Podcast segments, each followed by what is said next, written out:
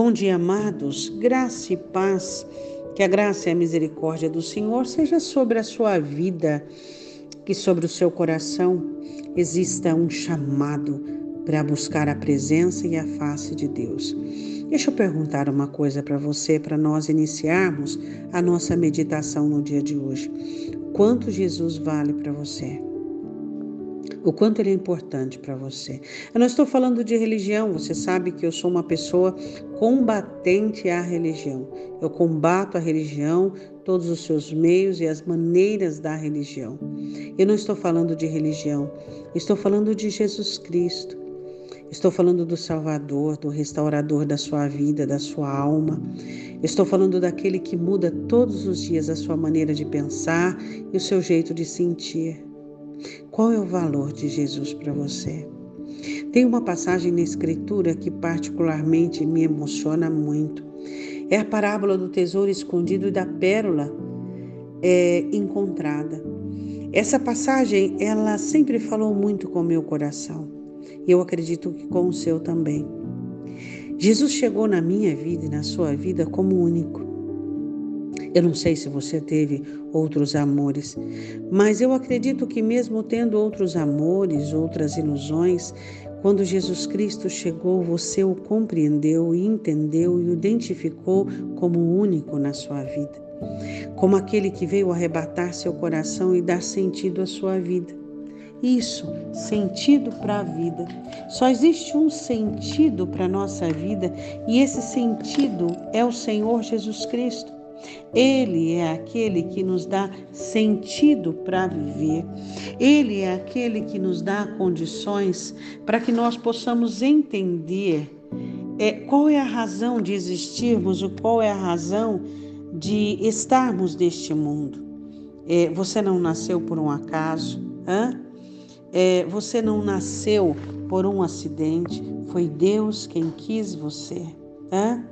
A nossa fé está nele, isso. E o nosso sentido de viver é saber que pertencemos a Ele e que Ele pertence a nós. Em Mateus capítulo 13, versículo de número 46, diz que o reino dos céus é semelhante ao negociante de boas pérolas. E no versículo 46 diz: E encontrando uma pérola de grande valor, foi e vendeu tudo quanto tinha e comprou-a. É, só podia ficar com ela. Todas as outras pérolas eram de menor valor, e a única maneira dele conseguir essa pérola única era vendendo as outras. O valor de todas as outras era o valor que ele precisava para comprar aquela. Então ele se desfez de todas as outras pérolas pequenas para que ele pudesse tê-la. Então você se desfaz do apego, da paixão, pelo seu trabalho, pela sua família, por você, pelas suas coisas, pela sua particularidade, para comprar Jesus Cristo.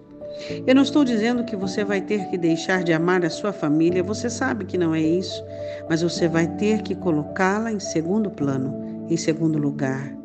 O seu trabalho também estará assim em segundo lugar e como todas as outras coisas. Jesus estará em primeiro lugar. Isto é o valor da pérola. Isto é comprar a pérola acima de todas as outras coisas. Não coloque nada no lugar de Jesus Cristo.